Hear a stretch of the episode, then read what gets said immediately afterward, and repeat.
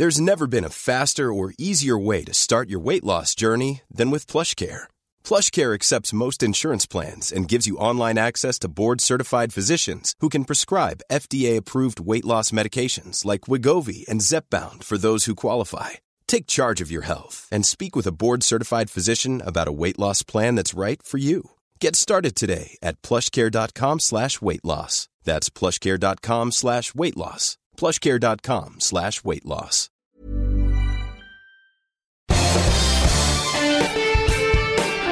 Esto es Me lo dijo Adela con Adela Micha por Heraldo Radio. La imagen del día.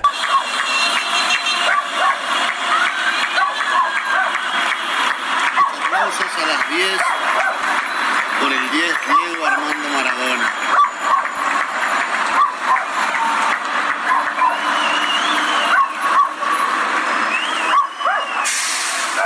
La noticiecita que, que murió Diego, ¿sabes? Que, que, que un paro cardiorrespiratorio.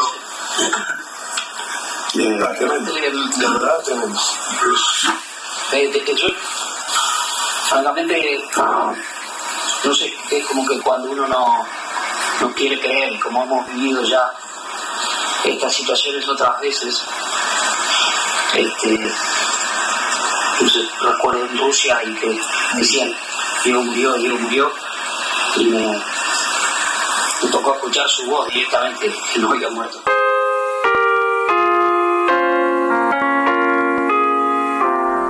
Así es como el mundo nos enteramos de la muerte de un ídolo que fue mucho más que un futbolista, Diego Armando Maradona, el mejor de todos los tiempos, y con incredulidad supimos que la leyenda había partido, cuando hace menos de un mes acababa de cumplir 60 años.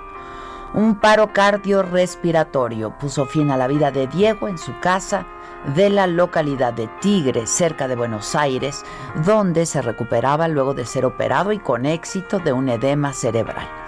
La noticia de su inesperada muerte dejó en shock al mundo y causó conmoción. Y es que Diego trascendió al fútbol. Fue mucho más allá de las canchas. Con su magia no solamente tocó a los aficionados al fútbol, también a quienes no lo somos tanto, a quienes lo veneraban y a quienes lo criticaban por sus adicciones, por ese comportamiento errático, agresivo, por los excesos. Maradona fue un genio, un genio que lo tuvo todo y que lo perdió casi todo. Se construyó a sí mismo y él mismo se destruyó. El astro argentino que inició su carrera a los nueve años de edad contaba, cuando estoy en la cancha se va la vida, los problemas, todo, se va todo. El fútbol es el deporte más lindo y más sano del mundo. Eso no le quepa la menor duda a nadie. Porque se equivoque uno, no, no, no tiene que pagar el fútbol. Yo me equivoqué y pagué. Pero la pelota no, la pelota no se mancha. yo fuera Maradona, perdido La vida es una tómbola, de noche y de día. La vida es una tómbola, y arriba y arriba. La vida es una tómbola, de noche y de día. La vida es una tómbola, y arriba y arriba. A los 16 años debutó en la primera división argentina y de inmediato los clubes europeos volvieron los ojos a la gran promesa del fútbol. Llevó al Barcelona a ganar tres copas y dos al Nápoles. Jugó en el Sevilla, pero también fue allá, en Europa, donde se enganchó con la cocaína y los excesos. Con la selección de su país lució su magia y fue en el Mundial de México 86 cuando brilló con mayor intensidad y nos enamoró a muchos mexicanos. Memorable su participación en los cuartos de final del partido Argentina-Inglaterra que terminó con el triunfo al biceleste 2 a 1 con goles de Maradona. El primero de ellos debió haber sido anulado, ya que metió el balón con el puño. Al preguntarle después si había marcado el tanto con la mano, respondió que había sido la mano de Dios. Y con ese nombre pasó a la historia. El segundo simplemente fue el gol del siglo. Arrancando desde su propio campo, Maradona burló uno tras otro a cinco jugadores ingleses y al portero y marcó el gol con esa legendaria pierna izquierda.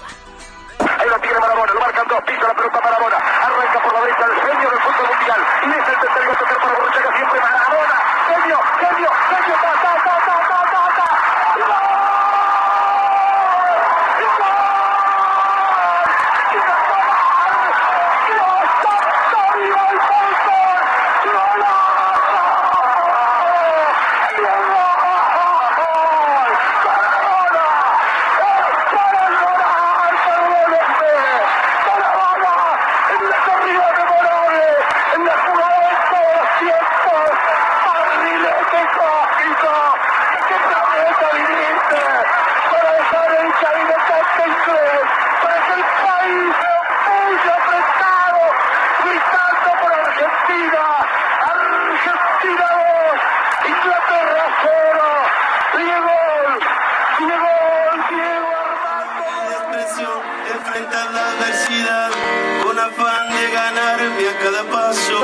Fue director técnico de la selección argentina y de los Dorados de Sinaloa, aquí en México, comentarista deportivo y tuvo su propio programa de televisión.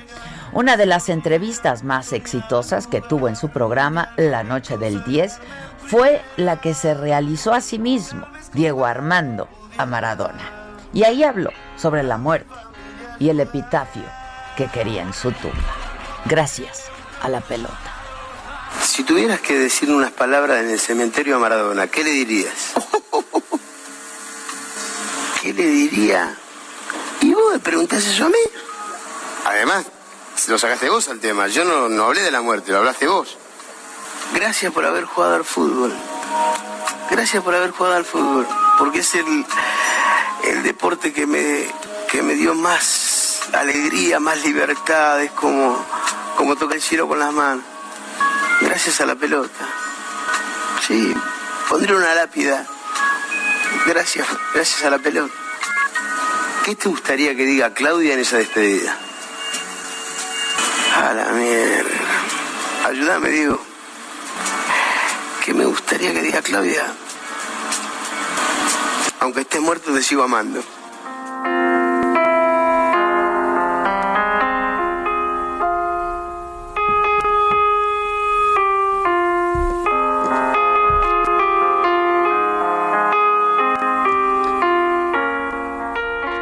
Maradona lo tuvo todo. Fama, dinero, autos, casas, premios. Pero las adicciones, su relación con la mafia, el sobrepeso, la presión a la que estuvo sometido siempre, truncó esa carrera tan brillante, fuera de serie, porque eso, eso fue Maradona, un fuera de serie. Y esto inevitablemente trajo problemas a su vida personal. Diego simplemente no pudo con el peso del Diego.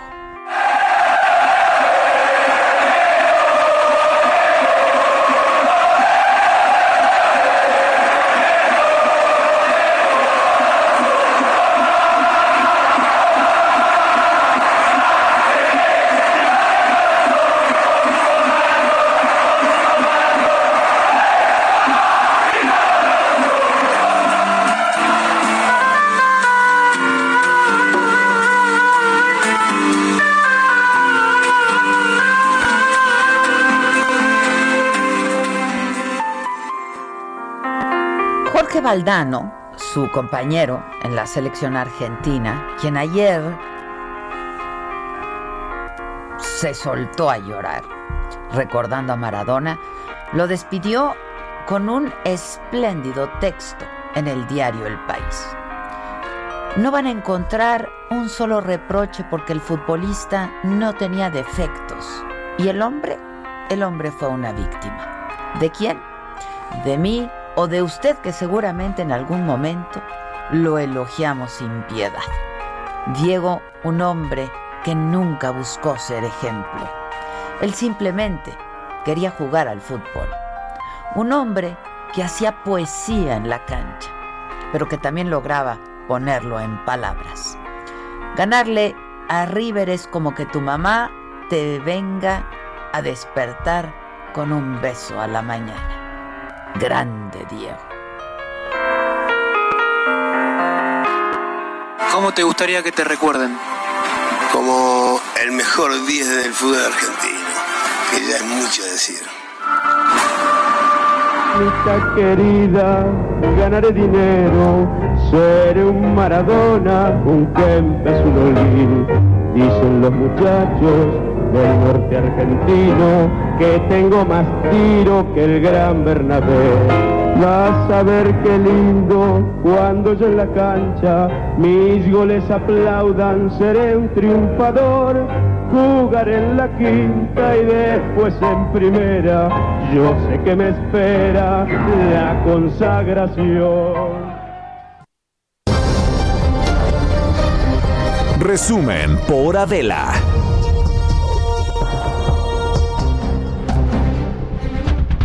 Pues la verdad es que sí se pone la piel, la piel chinita. ¿Cómo están? Los saludo con muchísimo gusto. Muy buenos días. Hoy que es es eh, jueves, es 26 de noviembre, Día de Acción de Gracias, Día de Asueto en los Estados Unidos. Los saludo con mucho gusto. Esto es Me lo dijo Adela, nos escuchas por el Heraldo Radio. Estamos transmitiendo, por supuesto, también simultáneamente por Facebook y por YouTube en eh, nuestra plataforma de la saga.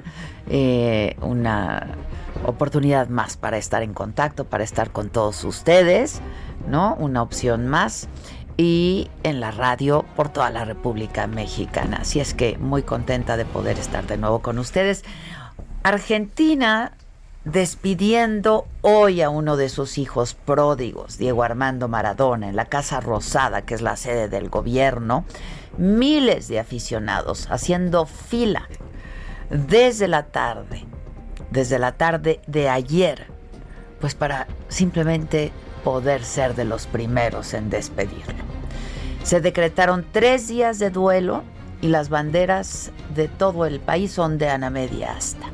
Personalidades del deporte, pero de la política, de la cultura, del espectáculo, se despidieron con mensajes y fotografías en sus redes sociales. Uno de los mensajes más emotivos para despedir a Diego lo escribió un mandatario francés, Emmanuel Macron, el mandatario francés y envió su más sentido pésame a sus compatriotas argentinos, a los napolitanos, a todos pues los amantes del fútbol en el mundo. Y el Papa Francisco también recordó con mucho afecto a Maradona y dijo que lo mantiene en sus oraciones. Y el portavoz de Maradona, Sebastián Sanchi, dijo que Diego será sepultado hoy mismo en el cementerio Jardín de Paz en Bellavista, cerca de Buenos Aires. Ahí están enterrados los padres de Maradona. Y pues vamos, los principales diarios, no de Argentina, ¿eh? no de México, de todo el mundo, dedicaron sus portadas del día de hoy al astro, al crack del fútbol argentino, que como yo decía, un personaje que fue por mucho, mucho más allá del fútbol. Y la verdad es que pues Argentina se volcó en manifestaciones de cariño, de, de afecto. Estaba conmocionada Argentina. Ayer anoche en punto de las 10, todos los estadios de Argentina encendieron sus luces y miles de personas aplaudían, hacían sonar las bocinas de sus autos, sirenas en este homenaje, en un homenaje a Maradona. En algunos estadios, de hecho, también se lanzaron juegos pirotécnicos en su honor y en el Diego Maradona del Club Argentino Juniors, en el que eh, él comenzó su carrera futbolística, siendo, pues, siendo un chavaquito, siendo un niño. Por ahí de mil personas entraron a la cancha y lo vitorearon y aplaudieron Créanme, ¿eh? Durante media hora. Así se escuchó.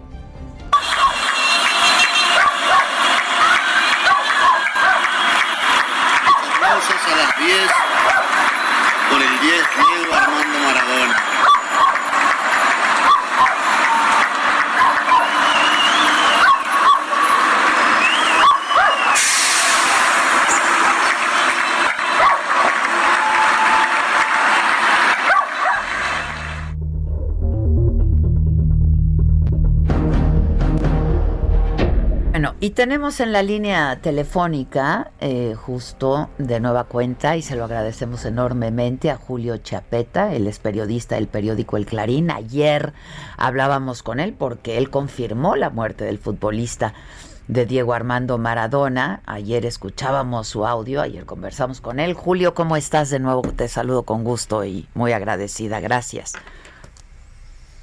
No, el gusto es mío, realmente les pido disculpas, pero bueno, ayer y hoy fueron días eh, conmocionantes en mi vida, yo sigo conmovido, eh, tengo una relación o tenía una relación con Diego Maradona de 40 años, de respeto mutuo, de, de sentimiento, y realmente estoy como destruido, como si me hubiese pasado un camión por encima. Y no es para menos, la verdad, es, estas pérdidas que son dolorosísimas, ¿no? Para, por supuesto, para sus fanáticos, por supuesto, eh, como yo decía hace un rato en la introducción a este programa, que fue una, es una leyenda del fútbol, pero Diego fue mucho más allá del fútbol, un personaje que fue por mucho más allá del fútbol, ¿no, Julio?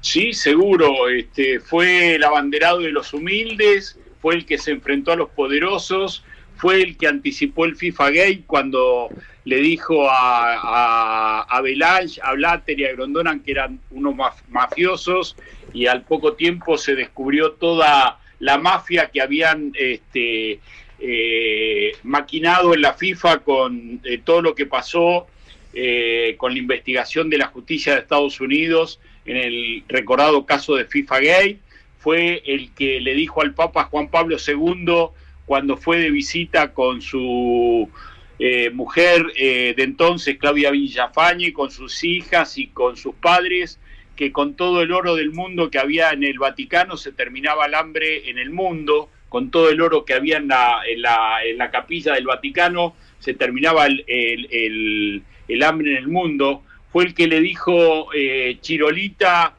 a, un amigo de los mexicanos y de los argentinos, el, el ex presidente, podemos decir ahora, de la primera potencia mundial, este, cuando su abogado Matías Morla iba a la Embajada de Estados Unidos a buscar la visa para llevar a su hijo eh, Diego Fernando y a su nieto Benjamín a Disney, y obviamente no se lo otorgaron, ¿no? Este, fue el que le puso cartonero Báez a Mauricio Macri, que en esa época era presidente de Boca y terminó siendo presidente de la Nación. Eh, realmente un hombre polémico, contradictorio, este, y con sin eh, medias tintas, pues sí, con eh, sus sin grises, con sus luces y sus sombras, o, ¿no? o lo querías o lo odiabas. Es correcto. Y tú lo querías mucho, Julio. Oye, ¿cuándo fue la última vez que lo viste o que hablaste con él? Eh, la última vez que, lo, que hablé con él, la última vez que lo vi fue eh, el año pasado en una entrevista que le hice en La Candela, eh, que es el predio que tenía Boca Juniors y que compró Víctor Stinfale, uno de sus amigos y abogados, este, para hacer ahí el centro de entrenamiento de Deportivo Riestra, un club del ascenso de la Argentina. Y la última vez que hablé con él fue eh, hace cosa de un mes, cuando arreglamos la, la entrevista este, por, por sus 60 años, que al Sí. final de cuentas terminó siendo eh, vía... eh, Vía Zoom. eh, le envié la la- las preguntas y me la, me Ah. respondió por, por mail porque no estaba bien anímicamente y porque realmente ya en ese momento me di cuenta de que estaba vencido, entregado y por eso puse, eh, si vos ves en, en las redes sociales, un mensaje de aliento en el fin de semana porque eh, ya tenía información de que no estaba bien, eh, de que no estaba bien de ánimo, que estaba angustiado, que estaba decaído, que estaba deprimido, que habían eh, inclusive reactivado la posibilidad de llevarlo a Cuba nuevamente al centro de rehabilitación de la pradera cuando estuvo en el 2000, Ujú. cuando sufrió la crisis por sobredosis de cocaína. eh, este, y estuvo allí en tierra cubana con su amigo Fidel Castro. Sí, en, sí, este, sí. en este caso fue Luis Castro, el hijo, el que le, le ofreció otra vez las instalaciones. Eh, eh, estaba muy mal por tres motivos y te lo voy a resumir eh, muy rápida y brevemente. Por favor. El primer motivo, el primer motivo es el gran dolor que le provocó a Diego no poder festejar su cumpleaños número 60 el viernes 30 de octubre junto a, a sus hijos, a sus hijas, a Dalma, a Yanina, a Hanna y a Diego Fernando. Eh, saco a Diego Junior porque está internado en, en Italia con coronavirus y no podía viajar. Eh, eso eh, lo bajoneó muchísimo. Él quería eh, pasar el cumpleaños número 60 con sus hijos. Pues y no claro. lo pudo lograr. Eh, la segunda Motivo. el segundo motivo es eh, estaba extrañaba horrores a su mamá, doña Tota, y más en estos ocho meses de pandemia que le tocó vivir casi encerrado en, en casas de lujo. Este, eh, lo- añoraba eh, los tiempos en que iba a la casa de la madre a tomar mate y a charlar con ella y era un cable a tierra para él. Y el tercer motivo es que por esta maldita pandemia eh, no podía ir a entrenar porque era paciente de riesgo este, al Club Gimnasia y Esgrima La Plata, donde estaba trabajando últimamente. No podía ir a los entrenamientos, no podía ir a planificar los partidos, a dirigirlos, a, hablar de fútbol, a estar en contacto con los jugadores, a estar en contacto con eh, lo, lo- lo- lo que más eh, le gusta a él. Pues lo que le daba la vida a él, ¿no? cancha de fútbol. Lo que le daba la vida. Exactamente. Él una vez me dijo, el perfume más lindo del mundo es el olor a pasto. Ay, ay, ay. Oye, Julio, dime algo. em, ¿Por qué pensaba en volver a este centro de rehabilitación en Cuba? ¿Seguía consumiendo? Eh, no, eh, desde hace 14 años ya... Él estaba había limpio, ¿no? Sí. su adicción a, la, cocaína, cocaína. pero sí, pero seguía eh, consumiendo alcohol, que era lo que Mm. le provocó los últimos inconvenientes. Eh, eh, tenía una adicción al alcohol muy fuerte y eso... Este, mezclado con los somníferos, ansiolíticos y calmantes que, que tuvo tomando últimamente. No sé si vos lo viste caminar, parecía un rengo, una persona... Eh, estaba anciana de- rengando ya, De sí. 100 años, porque le pusieron una prótesis de titanio en la rodilla izquierda y no la operación no salió tan bien como le habían dicho y por eso tenía tiene las dos rodillas rotas y tiene el eh, el hombro izquierdo este, infiltrando eh, permanentemente por, por el dolor, Sí. este, por los golpes que recibió en toda su carrera. Eh, era una persona de 60 años, pero aparentaba tener muchísimo más porque su estado de salud así lo, lo indicaba. Inclusive este, cuando se hizo el bypass gá- gástrico con un médico colombiano en el 2004, este, pensaba que iba a bajar de peso y nunca pudo lograrlo. También estaba con mucho sobrepeso. Sí, sí, sí, sí. Qué tristeza, ¿eh? De verdad, qué tristeza. Un hombre joven. Sobrepeso, adicción al alcohol, ansiolíticos, Sí. este, calmantes, rodillas rotas, este, Aislado, eh, aislado, completamente aislado. aislado, eh, sin poder hacer nada, este, aburrido, eh, eh, eh, de- en- encerrado en una casa de oro, en una caja de oro sin poder hacer nada. Nada. Y deprimido, Este, pues es- claro. Se murió, se murió de tristeza. Qué tristeza. Es un cóctel fatal. Es un cóctel fatal, así lo, así es, así es. Ay, Julio, pues te, te, te mando un abrazo. Yo creo que comentaba con el auditorio, pues las primeras planas del mundo refieren y hablan de la muerte del genio del fútbol. Es una, es una gran tristeza, la verdad, es una gran tristeza. Un hombre, como tú dices, con sus luces y sus sombras, ¿no? Este, pero bueno, en fin. Te mando un abrazo eh, muy cariñoso, bien apretado y estemos en contacto. Muchas gracias. Igualmente, este, realmente fue una de las pocas primicias que no hubiese querido dar Lo nunca eh, en mi vida. Lo, pero bueno, lo sé, lo puedo la vida, imaginar. la vida tiene estas cosas. Así es. Un abrazo, Julio. Muchas gracias. Gracias. Gracias, muchas gracias. Vamos a hacer una pausa. La verdad es que sí, es de esas noticias que duelen, ¿no? Eh, vamos a hacer una pausa. Regresamos. Esto es Me lo dijo Adela. Yo soy Adela Micha. Me escuchas por el Heraldo Radio. Y ya regreso con mucho más. No te vayas.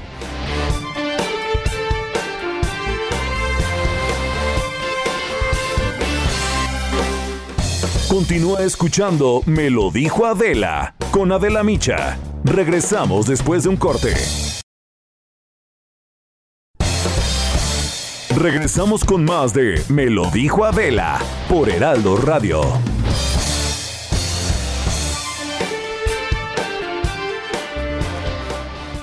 El Black Long Weekend llegó con nuestros amigos de Galerías El Triunfo y ellos tienen ofertas irresistibles. Gracias. Te platico. El Black Long Weekend ya está aquí en Galerías El Triunfo, con irresistibles descuentos del 20 al 75% en todas nuestras sucursales. En Galerías El Triunfo nunca dejamos de traer grandes novedades para todo tipo de ocasión.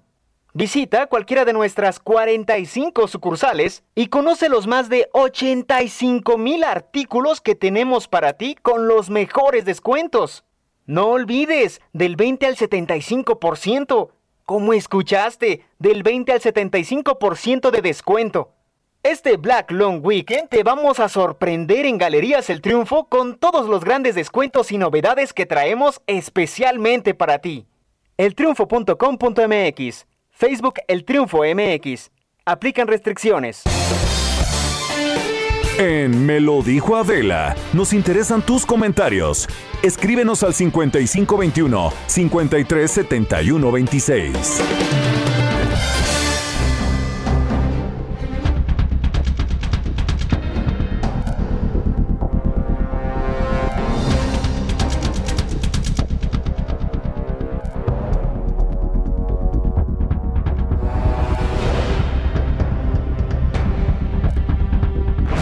Regreso. Este. Y bueno, aquí en México, este, la verdad es que los contagios de COVID eh, están aumentando considerablemente. Ayer la Secretaría de Salud reportó más de 10 mil nuevos contagios solo en las últimas 24 horas. Este, y también eh, pues se, informaron, se informó de nuevos decesos, más de 800 decesos también en las últimas 24 horas. Eh, y bueno, está muy, muy complicada la situación. La unidad temporal del IMSS que operaba en el autódromo Hermanos Rodríguez ya tiene una ocupación del 95%. Gerardo Suárez nos tiene esta información. ¿Cómo estás, Gerardo? Buen día. Muy bien, buen día Adela, ¿cómo estás? Eh, pues sí, como bien dices, la unidad temporal de atención COVID-19 del Autódromo Hermanos Rodríguez está casi eh, ocupada en su totalidad, al 95%, así lo reportó el director de prestaciones médicas del Instituto Mexicano del Seguro Social, Víctor Borja. En conferencia, el funcionario precisó que este nivel tan alto que se registra en la unidad del autódromo se debe a un aumento de los casos de coronavirus, pero sobre todo a una estrategia que siguen en el Seguro Social de concentrar las hospitalizaciones por COVID-19 en ciertas unidades médicas. Vamos a escuchar lo que comentó el funcionario del Seguro Social. Eh, estratégicamente estamos eh, ocupando más algunos hospitales donde estamos concentrando la capacidad de, en recursos humanos y de, y de insumos para dar una atención adecuada. Como ustedes pueden ver, algunos lugares todavía tenemos, como el Vicente Guerrero, que, está todavía en verde, que tiene 43% de ocupación. Si es necesario, redistribuir los pacientes a estos hospitales. Adela, en el Autódromo Hermanos Rodríguez, que fue habilitado desde mayo como un hospital para expandir la capacidad de atención de pacientes de coronavirus en el Seguro Social, pues ahí hay hasta el momento 196 pacientes de una capacidad total para 206, equivalente, como les decíamos, al 95%. Sin embargo, Víctor Borja dijo que de manera general, el promedio de ocupación de los hospitales del IMSS en la capital mexicana es de 69%. Eh, en el, eh, hay, Adela, 18 unidades médicas del IMSS que atienden COVID-19 en la Ciudad de México, de las cuales cinco están en color rojo. Una de estas, precisamente el autódromo, por estar con más de 80% de ocupación. Hay otros 10 hospitales en color amarillo del 50 al 80% de ocupación y tres en color verde, es decir, con menos de 50% de camas ocupadas. En el Estado de México, los hospitales del IMSS que atienden COVID-19 están ocupados al 57% y bueno, el mayor número se registra en la zona poniente de la entidad. Pero pues como hemos visto y como bien comentabas Adela, la ocupación hospitalaria y los casos de COVID-19 siguen en aumento en varios estados y también ya en la capital del país que está en color naranja de semáforo de riesgo, pero pues con riesgo de pasar al rojo. Este qué momento, ¿eh? Yo creo que nos deberíamos, nos debiéramos estar comportando como si estuviéramos en rojo.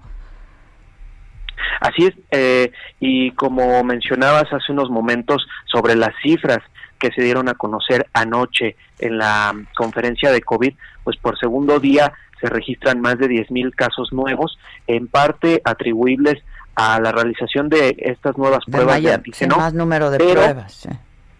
Pero van en aumento, son cifras que no se veían desde hace ya varias semanas y, también las muertes. Exactamente, y esto no tiene nada que ver con el número de pruebas, ¿no? Este, ah, estamos en más de 800 eh, fallecimientos en esta semana al día, entonces es, eh, es un número importante y ha, aumentado también de manera considerable. Eh, pues yo aprovecho la oportunidad para decirles a todos que de verdad si no tienen que salir, no lo hagan, ¿no? Así es, Adela. las autoridades pues ya han tomado diversas medidas por las festividades que vienen o las celebraciones que vienen eh, en diciembre en puerta y que han llamado a que se lleven a cabo de manera virtual gracias. principalmente. Pues sí, muchas gracias. Gracias, te agradezco mucho el reporte. Buen día. Gracias, buenos días Gerardo. Mucha gente me está preguntando eh, porque justo el martes que hicimos Saga Live estuvo Lalo España con nosotros, Márgara Francisca, y ayer subió a sus redes que había dado positivo eh, a su prueba de COVID. Se la hizo ayer, ayer mismo le dieron el resultado. Es decir, el martes en la noche estuvo con nosotros, ayer miércoles empezó con algunos síntomas eh, y esto pues lo, lo alarmó. Se hizo la prueba, ayer mismo resultó positivo, y lo comunicó a través de sus redes sociales que había resultado positivo. Nosotros hablamos con él, nos dijo que no se sentía tan mal físicamente, que en realidad, tal y como lo puso él en redes sociales, se había sentido triste al principio. Este, pero bueno, em, nos avisó que pues que había dado positivo, entonces pues en Saga estamos tomando también todas las medidas necesarias y lo que hacemos siempre cuando pasa una cosa de estas. Este, entonces, bueno, pues nos esperaremos unos días, todo el equipo que estuvimos ahí con él, para hacernos nosotros a nuestra vez la prueba. Me dice Lalo que eh, no se siente tan mal físicamente, que ya lo ha ido asimilando. Es que te dicen positivo y dices, no puede ser. No, no puede ser tanto que me he cuidado, tantas precauciones que he tomado, en fin, no había ido a ningún lado, justo estuvo con nosotros eh, y bueno, pues eh, eh, así pues pasa, ¿no? Entonces, bueno, pues nosotros estaremos atentos. y dejaremos pasar unos días, que es lo que han dicho los médicos que se tiene que hacer para ver si incuba o no incuba el virus, si hubo algún, algún contagio en la saga y por supuesto pues les estaremos les estaremos informando pero este pues hay que dejar pasar unos días que nosotros ya deberíamos de hacérnoslas también. No, hay que dejar pasar unos días, según nos han dicho, es de cuatro a cinco días, incluso hasta seis días, sobre todo si no hay síntomas. En caso de que alguno de nosotros sintiéramos algún síntoma, pues inmediatamente nos haríamos la prueba, ¿no? Pero el caso, pues está así la cosa. Hoy el presidente también, en la mañanera, que yo no sabía, la verdad, si me había equivocado de canal de YouTube, qué cosa estaba oyendo, si prédicas, si de verdad no tenía idea. Yo estaba muy confundida. Yo no sé si a ustedes les pasó lo mismo, si alguien de ustedes escucha la mañanera, yo lo hago por disciplina. Este, pero no sabía que estaba escuchando, estaban hablando de ética, de moral, de unas cosas, ¿no? Pero vamos a meter primero el segundo insert del presidente. Porque justo ayer yo les comentaba que en un ejercicio hecho por Bloomberg eh, nos colocaba a México en el último lugar, en el lugar 53 de 53 por el manejo que se estaba haciendo de la pandemia. Y el presidente fue cuestionado de eh, pues este ranking, del resultado de este ranking, y dijo el presidente, pues primero dijo que había, él había estado en Bloomberg en alguna ocasión ahí en Nueva York, en las instalaciones de Bloomberg, eh, dijo también que había conocido al dueño, em, en fin, este, pero él considera que es un exceso que coloquen a México en el número 53 de 53, que es un error y dijo, en una de esas, pues hay una aclaración. Esa es una explicación. No creo que sea un asunto de México. Eh, esta agencia tiene una eh, asociación con el periódico El Financiero. Pues no creo que sea por eso. Creo que es un error. En una de esas hasta va a haber eh, una aclaración, porque sí, vi la nota y se me pareció un, exceso. De dijo el presidente también que Bloomberg eh, tiene una sociedad aquí en México, y es cierto, con el financiero Bloomberg. Eh, entonces, pues a lo mejor el presidente piensa que la aclaración podría venir de ahí, pero en realidad este ranking lo hace Bloomberg este Bloomberg Estados Unidos, Bloomberg Mundial, ¿no? Este y yo les decía que me costó trabajo entender si estaba viendo la mañanera o no estaba viendo la mañanera, porque hoy se presentó la guía ética por la transformación de México, que lo que pretende es fortalecer los valores culturales, morales y espirituales. Y el presidente estuvo acompañado por el comité organizador y dijo que no solamente se trata de enfrentar una crisis económica, sino una crisis de pérdida de valores. Lo explicó así el presidente. A mí, pues, no, no, yo no acabé de entender la verdad. Vamos a presentar la guía ética para la transformación de México la guía ética para la transformación de México. Como ustedes saben, desde hace mucho tiempo nosotros hemos venido sosteniendo que la crisis de México no solo es una crisis económica, inclusive no solo una crisis de bienestar material, sino también una crisis por pérdida de valores. Bueno, este, ahora vamos con eh, mi compañero Francisco Nieto por la crónica. Antes quiero agradecer muchísimo a René eh, Espinosa Cuevas. Y me dice, Antier nos invitó un café, Josué. Antier, mi mamá y yo estábamos cagados de la risa contigo y con Márgara. Besos, Adela. La verdad es que fue un gran programa, caray la pasamos muy bien, nos divertimos mucho. Yo confío en que va a estar bien Lalo. Eh, se ha cuidado mucho, seguramente tiene poca carga viral, se dio cuenta de inmediato, se hizo la prueba de inmediato y seguramente ya está recibiendo tratamiento. Entonces eh, estará bien. Lucía Sánchez también me dice, eh, nos invita a un café también. Ya, ya, ya, ya tienen café muchachos. Este, y sí, la gente está diciendo que este pues que sí fue un gran programa, la verdad que se divirtieron mucho con Márgara Francisca, este, en fin. Eh, Francisco Nieto, voy contigo. ¿Cómo estás? ¿Cómo les fue en la mañanera? Yo estaba de veras mm, sin entender. ¿Qué tal, Adela? Me Muy salí. días. Sí, le- parecía, yo entré, sí, parecía púlpito aquello. Entré y dije, no, no, no puede ser. Me salí, volví a entrar para ver si no me había equivocado, ¿no? De canal o algo. Y pues no, seguían con lo mismo. sí, es que parecía una especie de misa o de Sí, sí, sí. reunión de autoayuda.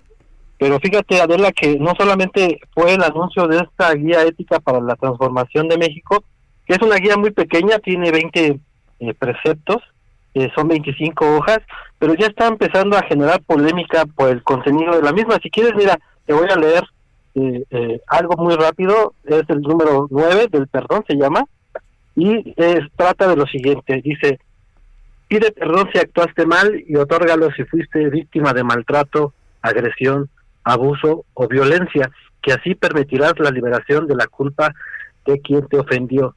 Esta parte pues está siendo muy polémica pues porque prácticamente eh, pidiéndole perdón a un abusador. No, no, no, quedar- no, no, no, no, no, no, me digas eso, Paco, no. A ver, ¿me lo puedes repetir? Eh, sí, mira, es el punto 9. El 9. Se llama del perdón. Ujú. Y en una parte dice, pide perdón si actuaste mal y otórgalo si fuiste víctima de maltrato, agresión, abuso o violencia, que así permitirás la liberación de la culpa de quien te ofendió. No, no, no, no, no, no. A ver, el gobierno tendría que estar diciendo, denuncia si fuiste agredido. Ese es un punto que está generando mucha controversia. Hay otro que es el del es el punto 10 de la redención, dice, desde una perspectiva humanis- humanista, los criminales y corruptos pueden redimirse por medio de la reflexión, la educación e incluso la terapia psicológica, sin renunciar desde luego por la seguridad de la sociedad y por motivo de justicia a la posibilidad de sanciones como la privación de la libertad. Eh, esto pues quiere decir que los corruptos y los criminales yendo a terapia psicológica pues podrían pues ya librarla. No, no, no, no, no.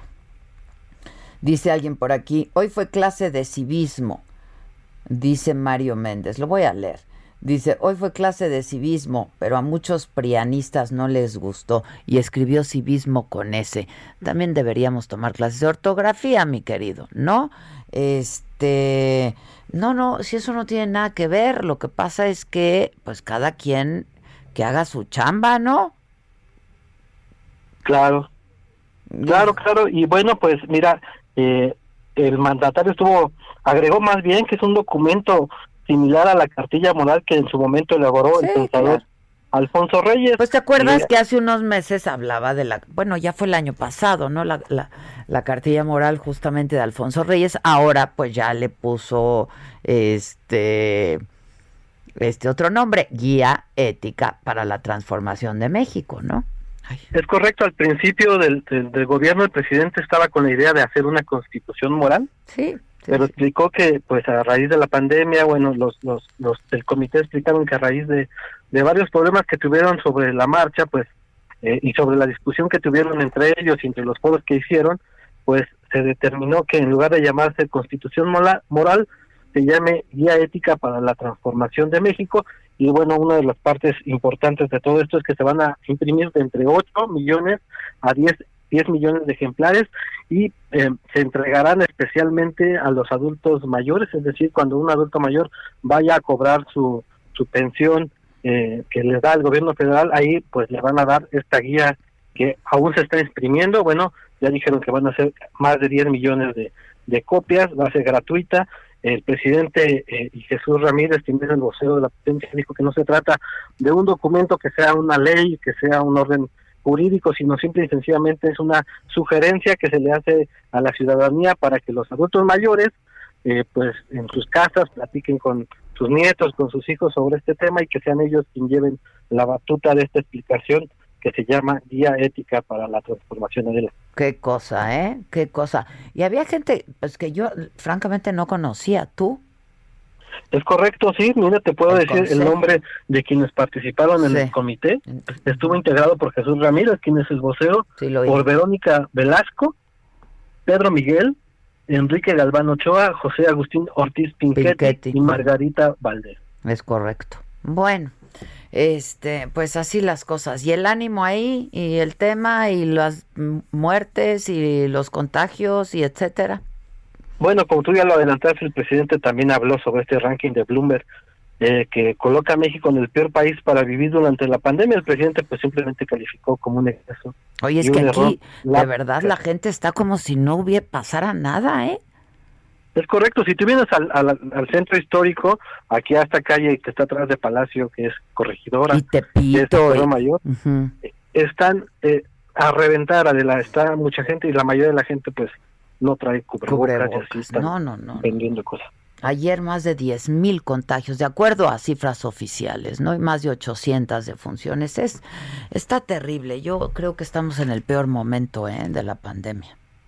Es correcto. Y bueno, para concluir, Adela, sobre la marihuana, sobre este tema que mm. está en el, en el Congreso, el presidente Andrés Manuel López Obrador dijo que México, que en México se están llevando cambios profundos de mentalidad y de una revolución de conciencias donde cada uno es responsable de las cosas y donde uno debe autolimitarse. Esto significa pues que eh, da la bala esta propuesta de, de, la marihuana, de, la legalización de la marihuana, y bueno, el presidente dijo que la gente determine qué es lo bueno y qué es lo malo, pero lo importante son las libertades. Te mando un abrazo, Paco, gracias. Hasta luego. Gracias, buenos días. Alguien por ahí me está escribiendo por YouTube, no sé tú qué tengas por Facebook, pero alguien me está escribiendo que la gente va a decir que la saga es un foco de infección. La verdad me parecería muy, muy injusto porque nadie ha salido contagiado, nadie del equipo se ha contagiado. Este, entonces me parecería muy injusto porque tomamos todas las medidas necesarias. Eh, Susana, en cuanto salió positiva, dejamos de hacer saga eh, por un buen rato. número uno. Y número dos, pues lo de Lalo España, pues sería completamente al revés. Nosotros no pudimos contagiarlo a él porque el contagio no se hubiera manifestado en horas. Y eh, él comenzó, uno de los síntomas, y que fue cuando él eh, dijo, algo me está pasando, es cuando yo le regalé un perfume a Margara Francisca y no lo pudo oler. Y es cuando dijo, mm, me está fallando, ¿no? El olfato. Y entonces fue lo que lo alertó y por ello se hizo la prueba. Entonces la verdad me parecería muy injusto que se pensara, eh, que se pensara al revés. Eh, pero bueno, yo creo que va a estar el bien y nosotros también. Eso esperemos que, así sea. Oigan, y ayer, ayer que fue el Día Internacional, eh, se conmemoró el Día Internacional contra la violencia a la mujer. Eh, hubo marchas. Ayer por la tarde, una marcha en la Ciudad de México con motivo de este día, Día Internacional de la Eliminación de la Violencia contra la Mujer. Eh, y Manuel Durán nos tiene la crónica de esta marcha. ¿Cómo estás, Manuel? Buenos días. Hola, muy buenos días, Adela. Pues en efecto, ayer el, el movimiento feminista dejó claro que la exigencia de justicia para las víctimas de abuso, violaciones, agresiones y muerte a manos de hombres son más vigentes que nunca y de nueva cuenta, como lo comentas, la convocatoria otra vez en las calles, ahora en el marco del Día Internacional de la Eliminación de la Violencia contra la Mujer. Precisamente hace un año el movimiento vivió su cenit para colocar la agenda de género a nivel nacional y desde entonces no han parado de la, en el templete de nueva cuenta las madres de las víctimas, el repudio a la represión gubernamental, la protesta por la precarización y violencia laboral y un grito más por la autonomía y libertad de sus cuerpos y sus vidas, el derecho al aborto obviamente. En México entre enero y octubre de, este año suman 777 feminicidios, es decir, 2.5 por día y así este miércoles en el monumento a la revolución, se dieron cita a colectivos de más de 50 organizaciones, desde las feministas eh, moderadas hasta las más radicales, pasando por sindicatos y organizaciones populares.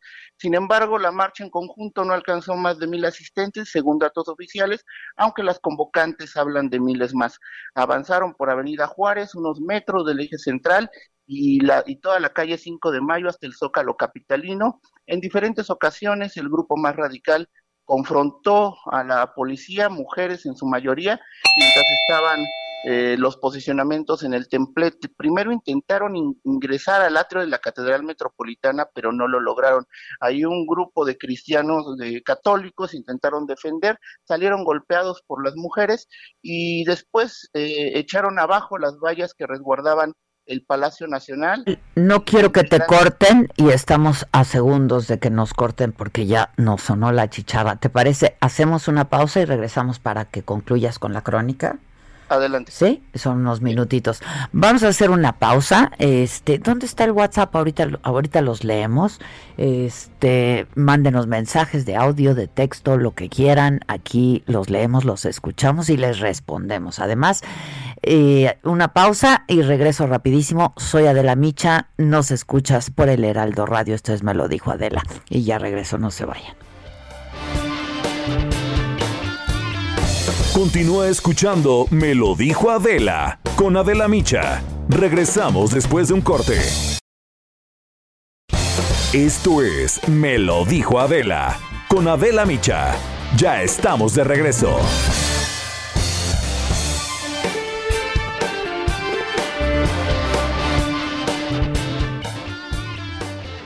Amigos del Heraldo Radio, el COVID-19 vino a trastocar prácticamente todos los aspectos de la vida social y económica del planeta. Muchas cadenas productivas se rompieron, colocando en riesgo a los actores de estas, como dueños de tienditas y agricultores mexicanos. Las dificultades logísticas, el distanciamiento social, incremento en costos de producción, provocó una disminución en la cosecha, además del cierre de pequeños negocios, entre otros aspectos de esta cadena productiva productiva que lleva productos desde el campo mexicano hasta nuestras mesas. Y cuando se habla de las tienditas y los pequeños productores del país, la integración es fundamental para el éxito de toda la cadena. José Cacho, vicepresidente de cadenas productivas del Consejo Nacional Agropecuario, explica que a través de alianzas con los productores y el gobierno, la industria es el facilitador e implementador que busca integrar y generar beneficios para todos los actores de esta cadena. Ejemplo de ello ha sido la industria mexicana de Coca-Cola, al promover iniciativas para el impulso de cadenas productivas desde distintos ámbitos, no solo con el apoyo a los comercios locales, sino también con la compra de productos mexicanos desde el 2018. La industria mexicana de Coca-Cola ha incrementado en 25% la compra de productos locales, alcanzando una inversión de 18.500 millones de pesos. Con acciones como esta, y a pesar de la pandemia, se sigue manteniendo la cadena productiva, un círculo virtuoso que alimenta familias en el campo, ciudades y a la economía del país. Gracias, continuamos. En Me lo dijo Adela, nos interesan tus comentarios. Escríbenos al 5521 537126.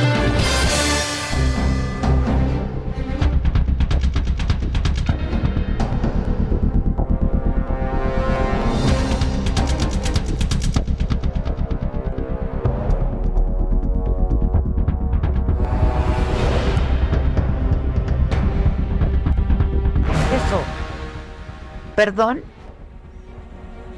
Sí, este, bueno, ya estamos de regreso aquí en Me lo dijo Adela. Nos escuchas por el Heraldo Radio y nos puedes ver por la saga en Facebook y en YouTube, eh, también por la plataforma del Heraldo, por supuesto.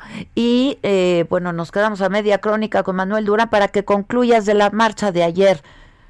Ah, así es, Adela, te comentaba que después de que no lograron entrar a la Catedral Metropolitana porque había un grupo de católicos que, que al grito de Viva Cristo Rey resguardaron la entrada, echaron abajo las vallas del Palacio Nacional donde estaba donde estaban eh, eh, la policía también resguardando, pero integrantes de la Comisión de Derechos Humanos se fajaron y contuvieron a las a las feministas. Al final se lanzaron contra el plantón de la disidencia de Gilberto Lozano, que ahora se llama Movimiento Anti-AMLO, que todavía ocupa una parte del poniente de la de la Plaza de la Constitución, lograron las feministas arrebatarles algunas casas de campaña vacías y les prendieron fuego a un costado del asta bandera. Y al final el, saldo de, estas movilizaciones dejó 20 civiles y 23 policías mujeres lesionadas, de las cuales seis requirieron traslado a un hospital. La fuerza pública tuvo que retirar a 20 activistas que tenían una actitud extremadamente violenta y las tuvieron que sacar de, de, la, de la movilización y de la zona del primer cuadro de la ciudad de la. Bueno, te agradezco el reporte, muchas gracias. Hasta luego. Gracias, eh, buen día. ¿Con quién voy, Gis? con Carlos. Bueno, a ver, este, regresando un poco a la, a la pandemia eh, de COVID, ya van 2.000 voluntarios que se han inscrito para participar en la fase 3 del ensayo clínico de la vacuna eh, de Cancino contra COVID-19. Esto es en el Instituto Nacional de Ciencias Médicas y Nutrición en El Salvador Subirán. Eh, esto lo informó la jefa de gobierno Claudia Sheinbaum. Carlos Navarro, ¿cómo te va? Buenos días. Gracias, Adela. Te saludo con gusto a ti al auditorio. Bien, el 40% de los voluntarios que se requieren para el ensayo clínico de la vacuna contra la COVID que desarrolla Cancino ya han participado y es que estos 2.000 voluntarios que comentabas, Adela, ya fueron atendidos en el Instituto Nacional de Ciencias Médicas y Nutrición Salvador Subirán. Esto lo informó ayer la jefa de gobierno Claudia Sheinbaum, quien explicó que ya será la próxima semana que los centros de salud que coordina la Secretaría de Salud Capitalina comience con el reclutamiento. Y es que en un inicio se contemplaban tres centros de salud de la, de la Ciudad de México que se encuentran en la alcaldía Tlalpan, ya será la próxima semana para alcanzar los cinco mil voluntarios que busca Cancino aquí en la Ciudad de México, en, a nivel nacional busca alrededor de 14 mil. Incluso también comentar, Tadela, que la jefa de gobierno se va a reunir hoy con personal de Pfizer para atender cómo va esta vacuna y de qué forma se podría implementar en caso de que fuera avalada y resultara efectiva en, eh, para atender la, la COVID-19. Incluso la mandatoria capitalina también anticipó que están preparando ya la logística para, para implementar la vacunación para que no los agarre con los dedos en la puerta, dirían por ahí, la, la Ciudad de México ya despliega una logística para que en cualquier momento que esté alguna de las vacunas contra la COVID-19 ya sea eh, implementada de manera fácil y que no los agarre a las prisas, Adela. Bueno, este, pues gracias. A ver qué pasa esta semana, ¿no? Porque verdaderamente están aumentando muchísimo el número de contagios. En buena medida sí se debe a que están haciendo más pruebas, pero lo que también ha aumentado es el número de fallecimientos. Sí, incluso también eh, eh, se está alcanzando los, los niveles de la primera semana de julio cuando la Ciudad de México pasaba por primera vez al naranja. Son alrededor de ya 3.700 personas hospitalizadas, ya es una ocupación hospitalaria por encima de la mitad y pues están, están analizando las autoridades capitalinas. Se toman nuevas medidas porque incluso en las últimas dos semanas ya han sido alrededor de 800 hospitalizados nuevos en solo dos semanas que representa poco más del 20% en este último periodo, Adela. Oye, y este, y comentábamos con el auditorio que la verdad aquí la gente ya está como sin nada, ¿no? E, es, es un naranja que parece verde para la gente, no, no han entendido, incluso dando unos recorridos por el centro de la Ciudad de México, que ayer nos tocó la, la marcha feminista, la gente antes de, de, de que iniciara la marcha la podías ver caminando muy tranquila, recorrí desde el Zócalo Capitalino hasta el monumento y le parece que la gente no, no sabe que existe la COVID-19 y la afluencia es muy, muy alta en el primer cuadro y no se diga en otras zonas de la Ciudad de México. Este, sí, sí, la verdad es que es muy preocupante y a mí me preocupa muchísimo, la verdad, este, pues eh, los, los próximos días de, de diciembre, ¿no? Con las posadas, este, porque pues a pesar de que se va a cerrar la basílica, ¿no? Este, pues yo creo que muchísimos peregrinos van a ir el 12 de diciembre es el 12 de diciembre de las zonas posadas, es Nochebuena, Navidad, fin de año y es un periodo que, que se visualiza complicado y como tú bien lo comentabas, eh, algunos peregrinos pues van, van a insistir en acudir y se va a implementar un operativo, nos comentaban que buscan alrededor de implementar alrededor de 4.000 elementos de la policía. Vamos a ver de qué forma logran desplegarlos en este perímetro para que no se acerquen, pero el simple hecho de que ellos acudan y que ya están contenidos en esa zona, pues es un riesgo porque están acercándose a la Basílica de Guadalupe, Adela. Sí, es correcto, es correcto. Bueno, pues vamos a estar atentos y en contacto. Muchas gracias, Carlos, por la información. Claro de que este sí, hasta luego, buenos días. Gracias. Y justo al Maquio García. ¿No lo tengo? Ah, eh, eh, ¿lo vamos a tener?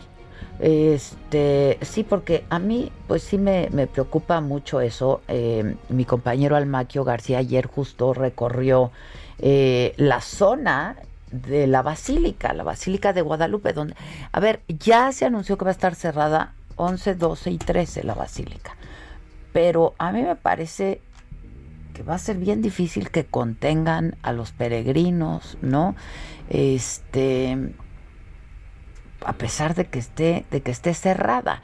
Eh, y por ejemplo, en este recorrido eh, que hizo, que hizo Almaquio, siguen habiendo vendedores y siguen habiendo comerciantes, aunque sí dicen que ha habido una caída en las ventas muy, muy importante, pero este, pues ellos esperan recuperarlas los primeros días de diciembre. ¿Por qué? Pues porque sí esperan la llegada, la llegada de gente. Eh, pero bueno, estamos eh, tratando de, de contactarnos. Oye, ¿me pasas el WhatsApp? Este. eh, me, me, me están diciendo también aquí la gente, este, que qué dijo Matute. ¿Qué dijo? Ahorita les van a avisar. Ahorita nos van a avisar.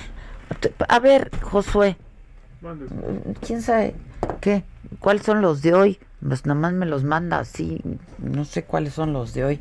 Este, que si vamos a hacer posada en saga, pues seremos nosotros, tres. en su casa? o sea, por Zoom. Si cierra Saga, pues también todos los programas de televisión, todas las oficinas de gobierno donde entra tantísima gente, más bien sigamos cuidándonos todos, no participemos en conglomerados. Le dicen la COVID porque es coronavirus disease, la enfermedad por coronavirus, es la enfermedad por coronavirus exactamente. O le dicen la corona también. Este eh, que no, no vamos a hacer posada, fin de año y el fin de la vida de muchos. Desde arriba empieza. Este, a ver qué me están diciendo.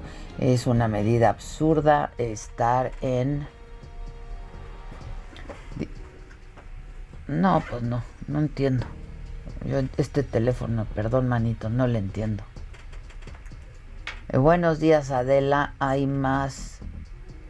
Te juro que no le entiendo.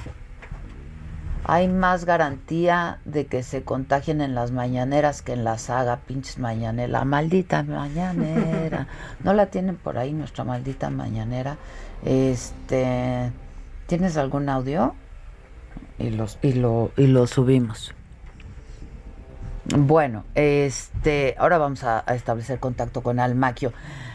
A ver, este expediente de Rosario Robles, voy contigo, Diana Martínez, con lo que ha dicho Emilio Cebadúa sobre su ex jefa Rosario Robles, eh, quien lleva en prisión más de un año. ¿Cómo estás, Diana?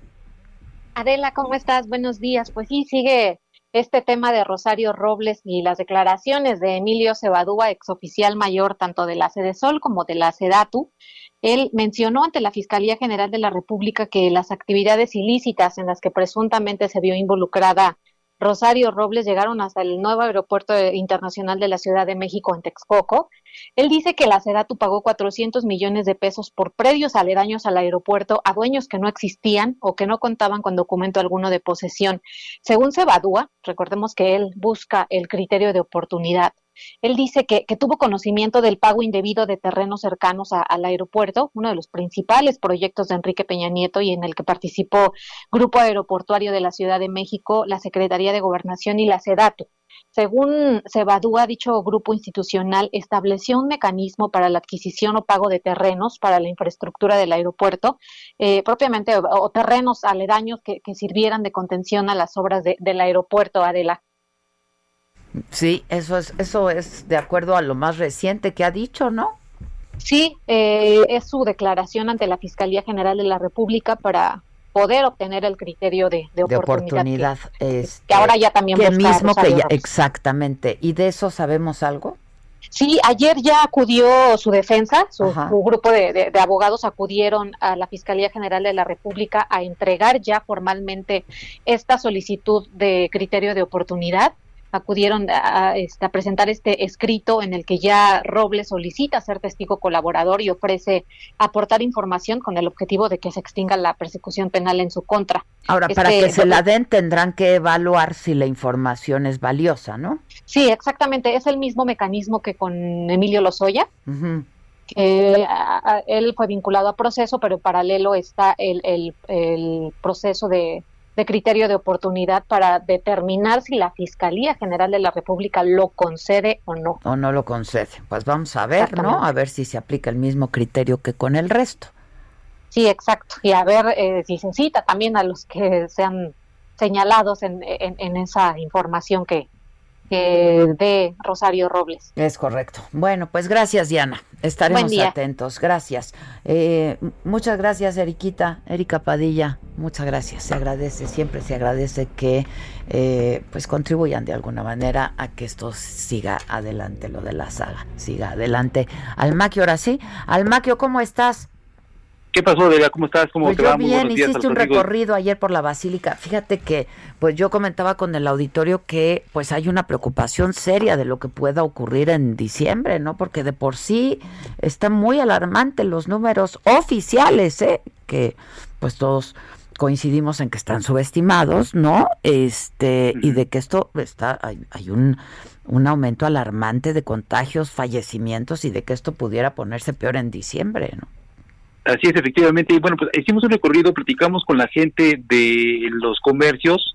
Ellos también pues están alarmados porque la situación es muy difícil, ya que como van a cerrar la Basílica de Guadalupe, pues las ventas, las ventas han disminuido desde la pandemia, desde que volvieron a abrir eh, sus eh, negocios y dicen que las ventas han caído hasta el 95%.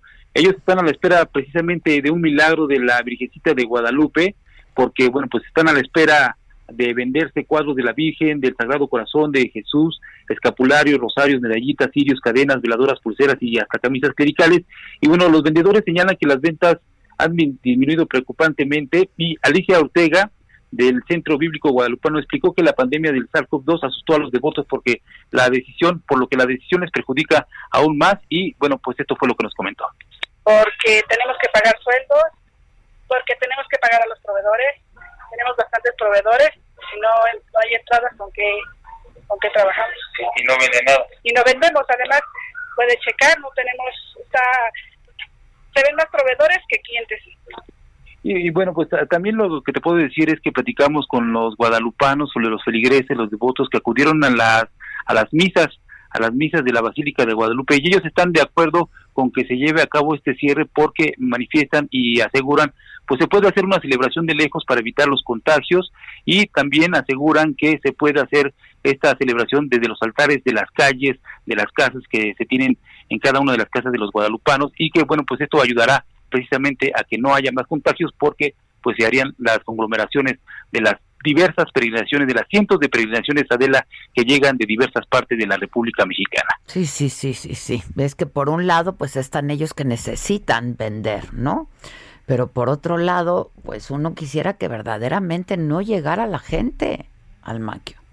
Sí, pues imagínate, yo he estado en los recorridos en años anteriores, en los recorridos por la eh, avenida Tepeyac y llegan a la basílica, se amontonan, eh, no, no, no guardan la sana distancia, No, por no, supuesto. no, no, Muchos de ellos tampoco hemos visto, a pesar de que están ahorita con estas eh, eh, emergencias eh, de Adela, pues la gente va caminando por Avenida Tepeyac y en los alrededores de la basílica y algunas personas no tienen tapabocas, no guardan la sana distancia y bueno, pues esto podría ser un peligro, un gran peligro si es que se llevan a cabo las peregrinaciones que aunque vayan a cerrar en el Templo Mariano Adela, pues hay gente que posiblemente pues esté eh, organizándose para llegar a la basílica. Mm, Ya, pues sí, seguramente así va a pasar, ¿eh? Yo no, no, no.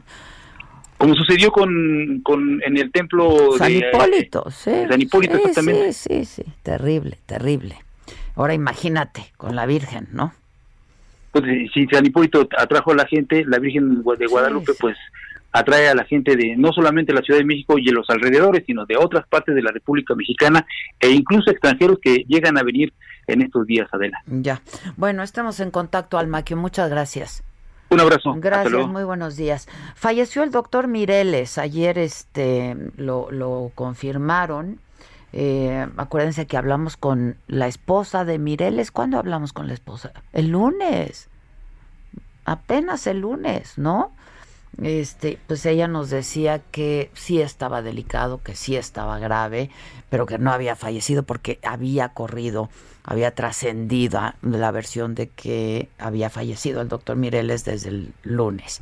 Hablamos con ella, nos dijo que no, pero que sí estaba, sí estaba grave. Ayer sí se confirmó eh, el fallecimiento del el doctor José Manuel Mireles, quien era en ese momento eh, subdelegado del ISTE en el estado de Michoacán. Eh, tuvo complicaciones por COVID, ya tenía dos semanas eh, hospitalizado y tenía síntomas graves de coronavirus. Los últimos días había estado intubado en terapia intensiva, pero bueno, vamos, no, no logró superar las secuelas de la enfermedad. Tenía joven también, 62 años, eh, y fue líder y fundador nosotros tuvimos comunicación en varias ocasiones con él de las autodefensas allá en el estado, en Michoacán. Incluso escribió el doctor Mireles un tema, eh, un libro, perdón, sobre este, sobre este tema. Oigan, em, es que estaba viendo por aquí de qué está hablando la gente en eh, Twitter.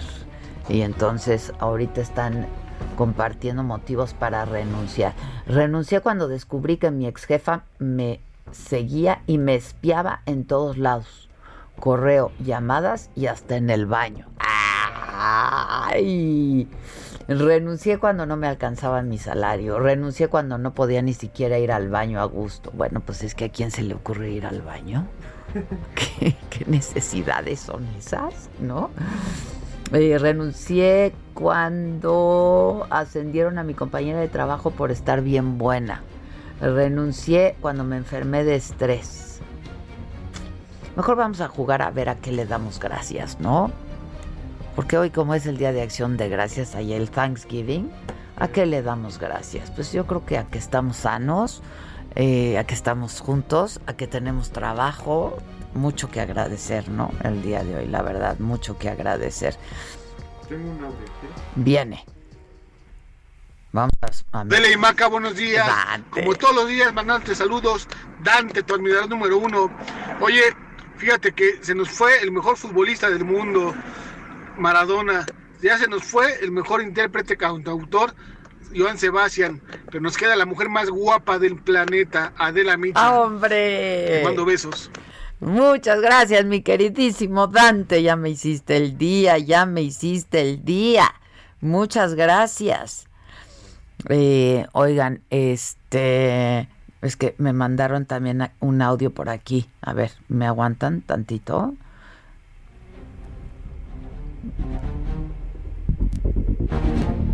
Oh, espérenme, lo voy a subir.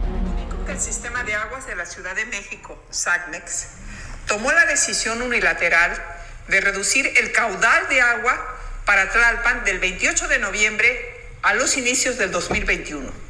Al respecto, quiero informarles que el sistema de aguas de la Ciudad de México tomó esta decisión sin notificarnos previamente y sin considerar nuestra opinión afectará a cerca de 300 mil habitantes de Tlalpan. Esta reducción de agua repercutirá principalmente en la zona del Ajusco Medio. Entre las colonias más afectadas estarán Cultura Maya, Cuchilla de Padierna, Lomas, Hidalgo, Cruz del Farol, Los Encinos, Primavera, Verano, Paraje 38, Lomas Altas de Padierna Sur, Lomas del Pedregal, Chichicáspatl, Héroes de Padierna, Lomas de Padierna 1 y 2, Fuentes del Pedregal, Las Miguel Hidalgo en sus secciones 1, 2, 3 y 4, Pedregal de San Nicolás en sus cuatro secciones, 2 de octubre, Chimil y Belveder y los miradores. Pues es el mensaje de la alcaldesa de Tlalpan. ya me hiciste el día. Perdón, perdón, perdón. Es el mensaje de la alcaldesa de Tlalpan, Patricia Elena Aceves Pastrana. ¿no? No van a tener agua en Tlalpan. Pues todo diciembre, dijo que hasta enero. Va a haber una disminución importante de agua. Este, pues sí, claro que sí. Está cañón y en plena pandemia. No, no, no. ¿Qué quieres que haga? ¿Qué quieres que haga? Díganos, ¿a qué, qué, qué díganos? Este, que ya me lo llega la Navidad, a eso está dando gracias la gente. Eh, aquí en, en YouTube, ¿qué me están diciendo? A ver. Ro Prado, muchas gracias mi querido Ro por tu contribución, se agradece. Este, eh, para mi Diet Coke, muchas gracias, mi líquido vital. Este, ahora sí tenemos mucho que agradecer, eh, que yo sí sé. Eh, ya habló del tema del Lalo España, ya, ya hablé del eh, tema del Lalo España. Y por supuesto que en cuanto yo tenga una respuesta de Matute, se las vamos a dar a conocer. Si alcanzo a dárselas antes de que termine este programa, si lo hacemos. Y si no, por supuesto, lo haremos a través de Saga y de todas mis redes sociales. Estoy en Twitter, estoy en YouTube, estoy en Facebook, estoy en Instagram. ¿En qué más estoy? En TikTok, estoy en todas partes. Entonces, pues por ahí les voy a hacer saber qué va a pasar con Matute. Lo de, en el peor de los escenarios, y si ellos están de acuerdo, lo haremos vía Zoom, ¿no? Este, yo les mando su tequilita donde me digan, lo hacemos vía Zoom para que ellos estén eh, en confianza y sigan cuidándose como se han cuidado hasta el día de hoy. Vamos a hacer una pausa y regresamos hoy es y hoy toca y tendremos nuestra mesa de análisis con Zabala y Lozano al volver. La alegría del hogar va a decir mi querido Lozano. Continúa escuchando Me lo dijo Adela con Adela Micha. Regresamos después de un corte. Regresamos con más de Me lo dijo Adela por Heraldo Radio.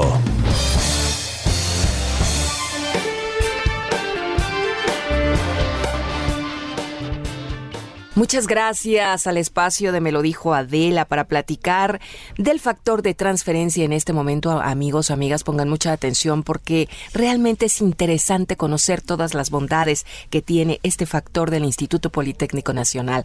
Para eso ya está aquí la persona indicada, nuestra amiga Aris Chávez, representante de Productos y Tratamientos Politécnico. Mi querida Aris, qué gusto verte. Adelante, es tuyo el micrófono. Pues me da mucho gusto saludarlo, saludar este espacio de Me lo dijo Adela, porque hay muchas personas que nos han contactado para preguntarnos acerca del factor de transferencia. Por eso vaya anotando este número telefónico 55 56 49 4444. Es nuestra línea directa para adquirirlo, pero vale la pena llamar ahorita porque traemos promociones siempre para el auditorio que están extraordinarias. Estamos extendiendo el buen fin un día más. Ay, qué bien. ¿Eh? Así que hay que aprovechar. Mira, este tratamiento nos ha ayudado muchísimo en esta época de pandemia a no contagiarnos, a pasarla, digamos, de alguna manera con los síntomas lo más mínimo posible en temas de COVID, pero sobre todo que es un tratamiento que puede tomar toda la familia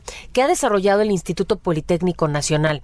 Este tratamiento encargado de transferir inmunidad al cuerpo eleva nuestras defensas hasta en un 470%. Quiere decir que tus glóbulos blancos, que tus leucocitos se van a multiplicar 470 veces. Esto nos permite prácticamente crear una armadura que nos proteja de contagios de virus y de bacterias. Por número, cuando entre un virus, una bacteria a tu cuerpo, va a ser mucho más fácil destruirla.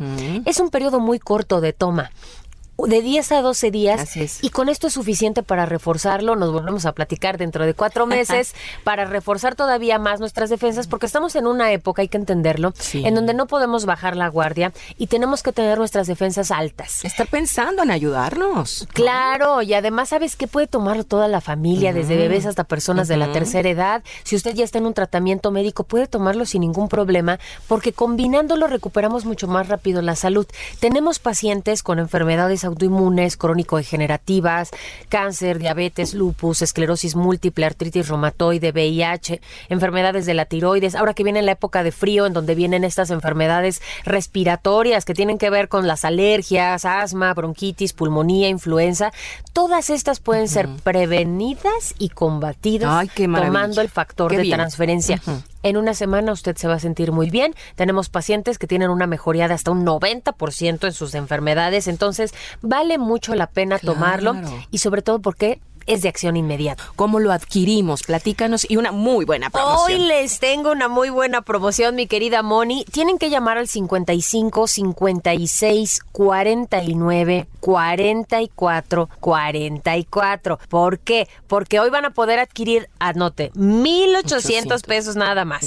Son seis dosis de factor de transferencia y nosotros por este buen fin alargado, digamos, se lo estamos triplicando. Usted va a recibir 18 en total, pagando solamente seis. Y además todavía más regalos porque vienen gratis en este paquete.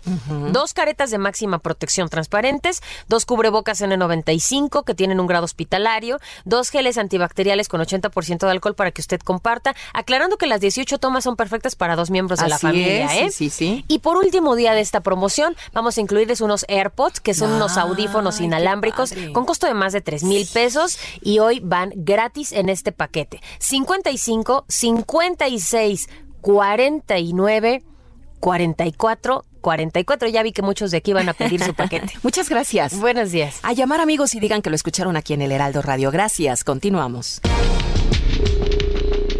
Mi charla.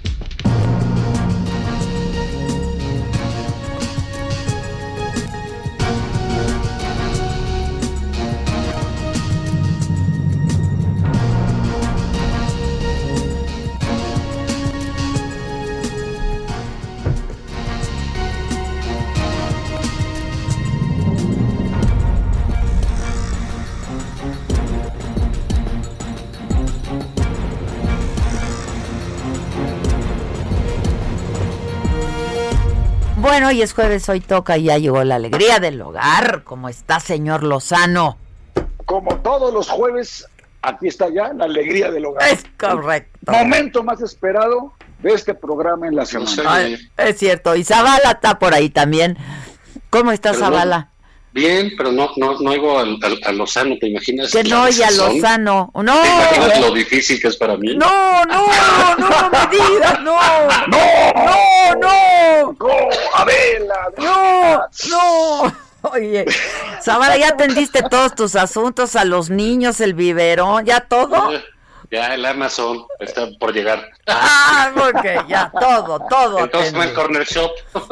Oigan, yo no sé de qué quieran hablar hoy, pero la mañanera de hoy. Exacto, exacto. Hijo exacto. de Esa- la mañana. Yo pensé que me había equivocado de canal, no sabía si estaba viendo Pare de Sufrir o no sabía qué estaba viendo, de verdad. Mira, yo, yo traía otra agenda, pero después de la mañanera de hoy, o sea, ya de veras, ya literalmente, no puede ser esto. Yo, parece párroco, párroco chafa, así, así, de, de, de, de- de iglesia, así, de esas, eh, tratando de, de predicar ahí. ¿Qué le pasa? ¿A quién le importan sus guías éticas, sus constituciones morales? que se ponga a trabajar, que cumpla con la constitución, que para eso se le contrató, para eso votaron 30 millones de mexicanos. Esto ya es una burla. Y que ponga a leer a Jesús Cuevas, esto es una infamia. Jesús Y luego Ramírez Galvano Ochoa- Cuevas. Jesús Ramírez Cuevas, cabrón. Y luego uh, Galvano Ochoa, uno de los redactores, Ortiz Pinchetti. ¿Qué chingados van a venir a dar clases a mí de ética esos señores, por favor? Es una burla. Cuando ya pasábamos los 100 mil muertos, cuando estamos en, en el peor momento de la pandemia, ¿no? Hablar de estas estupideces, ya, es una, ya, ya de veras es una burla. Te juro que yo me salí de la mañanera, dije, ¿me equivoqué? No, no, o sea, no, ¿qué pues sí. estoy oyendo? Me equivoqué. Yo dije, es pare de sufrir o qué cosa es esta. Y volví a entrar y no, seguía en lo mismo. Zavala, Sí, ¿tú? pues sí, es así como que digamos una especie de actualización del catecismo del padre Ripalda. Este, en, en- en televisión, entonces sí, sí dices qué barbaridad que, eh, digamos, en momentos tan difíciles ¿no? para el país, porque pues, es una coyuntura de salud pública muy, muy complicada, la verdad es que sí suena medio a burla, medio a vacilada, esto de ponerse a predicar algo que es un fracaso más de los proyectos de López Obrador. Te voy a decir por qué. Porque en este, ah, digamos, ahorita lo vemos como párroco de pueblo, como dicen por ahí, o, o de estos preachers de, de iglesias de Miami, ¿no? todo el tiempo. Ahí la gente, sí, el Señor te dice, y aplauden, ¿no? Y, y cantan. Pero pues hace dos años se sentía Moisés.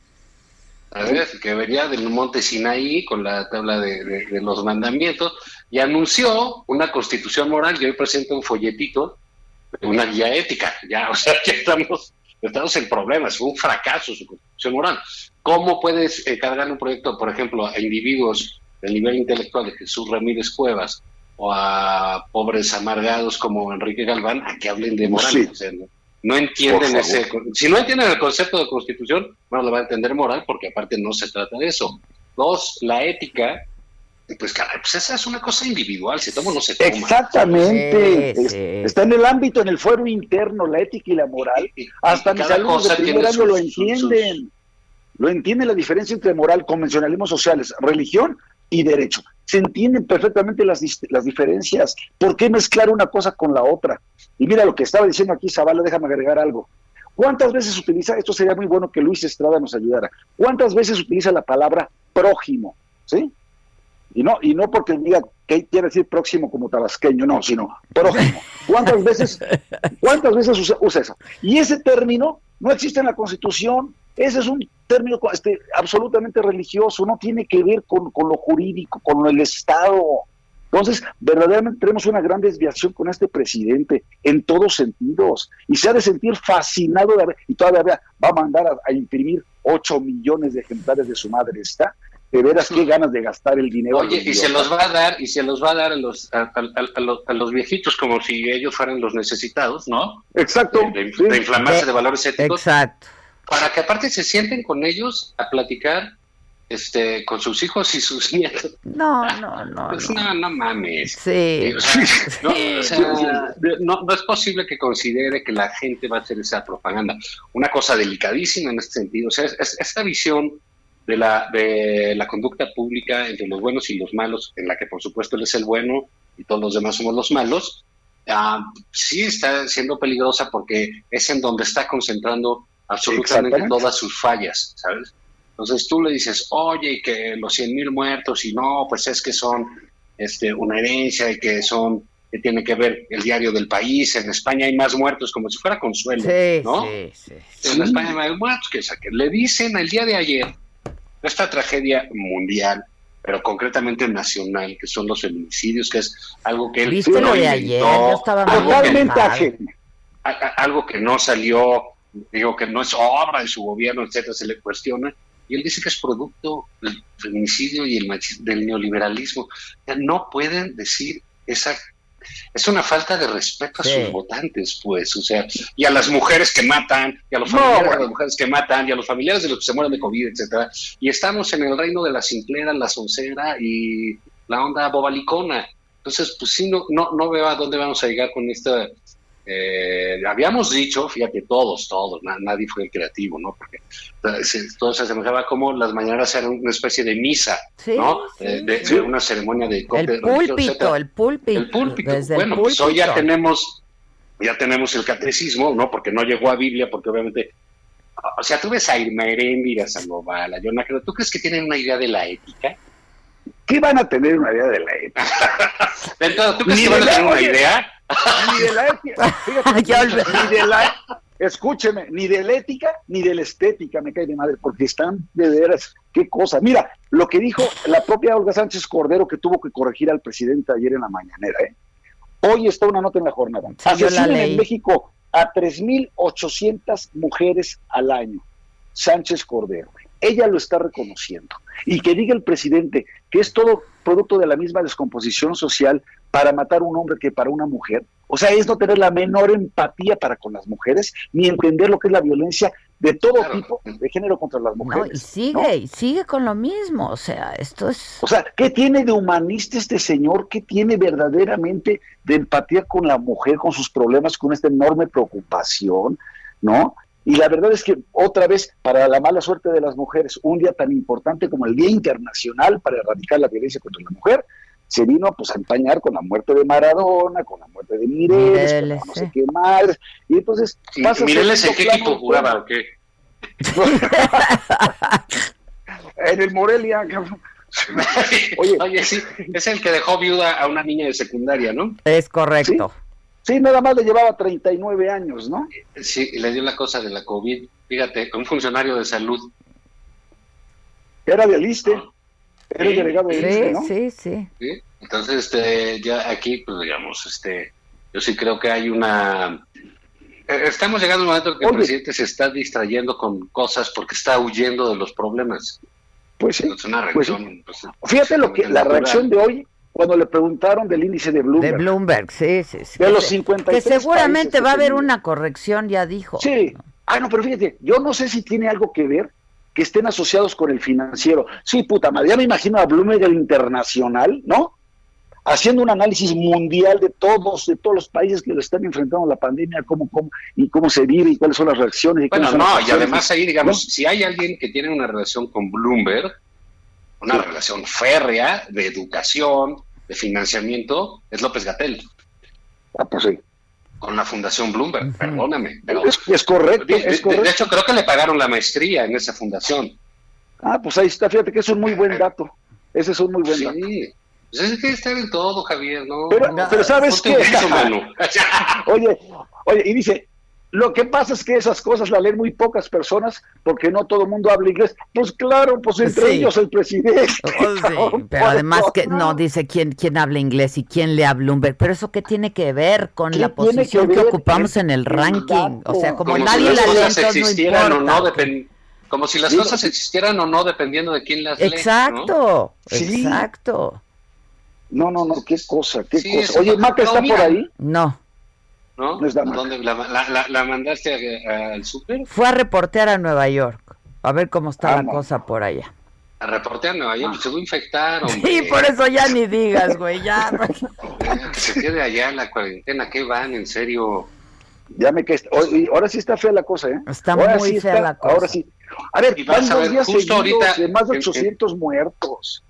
Y allá en ¿No? Estados Unidos, con lo de Thanksgiving y todo ese rollo, Va a estar, híjole. va a estar de atar. Yo que tú no dejaba que. No, ya le dije que, Maca, aquí- que aquí no puede No entrar hasta que en no 15 venga con prueba en mano, es. ¿eh?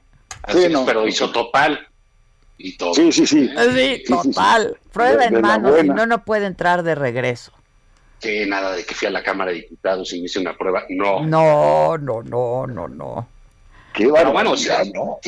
ciertamente ha sido, regresando al tema, a mí sí me sorprende cómo, ah, pero, ah, o sea, cómo se atreve a darse su guía ética y sus cosas de, de desmoralización. Del, de- si, si alguien está desmoralizando al país, es el presidente a sus votantes, ¿no? Sí, Eh, sí.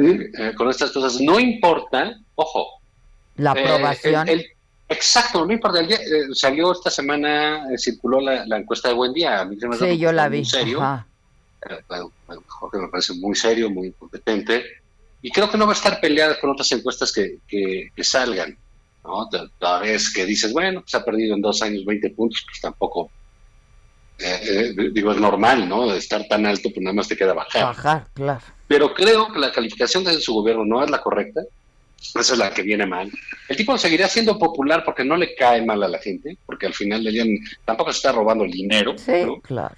Este tampoco es un frivolazo que ande ahí en la este las zonas ahí como Peña pero es un tipo que, que, que, que, digamos va a mantener esas cosas pero el, el país se lo va a estar llevando el, el, año porque no va a haber manera de que con esta guía ética etcétera logre más inversiones No va a haber dinero, no, va a haber No va a haber dinero, no va a haber empleos, no va a haber inversiones, punto. Esa es la realidad dura y cruda y es lo que las familias están resintiendo. Y lo peor es que hasta para dar una mala noticia, su cagante sonrisita. Eso no, de veras que no puedo con eso, de todo se ríe. Oye, pues no es, no es chiste. Como bien dice Zavala, una cosa es que tengas tu popularidad y todo, pero hablando de corrupción y hablando de eso, lo que no puede ser, porque no lo podemos dejar pasar, es la resolución del Tribunal Electoral diciendo que no pueden investigar a Pío López Obrador, al que vimos todos en el video recibiendo dinero en efectivo, cabrón, de parte de quien hoy era un funcionario del gobierno de López Obrador, que era para la campaña presidencial de López Obrador, y que dicen en el Tribunal Electoral, que está totalmente ya cooptado por el Ejecutivo, dicen, ah, es que no lo podemos investigar porque podemos lastimar los derechos humanos. ¿De quién? De Pío López Obrador. Eso, créanme, es ya no tener madre. Pues es parte de la onda ética. ¿no? tocarás a López, a los López Obrador. Hay que perdonar. no puede ser. No, mi preocupación ya va muy en serio, se lo digo como abogado, es está de veras, este, se está disolviendo la división de poderes. O sea, en serio, ve la Cámara de Diputados completamente a las horas. Pero también ahí, este, Javier, también ahí admitamos una cosa, ¿eh? O sea, la gente votó así.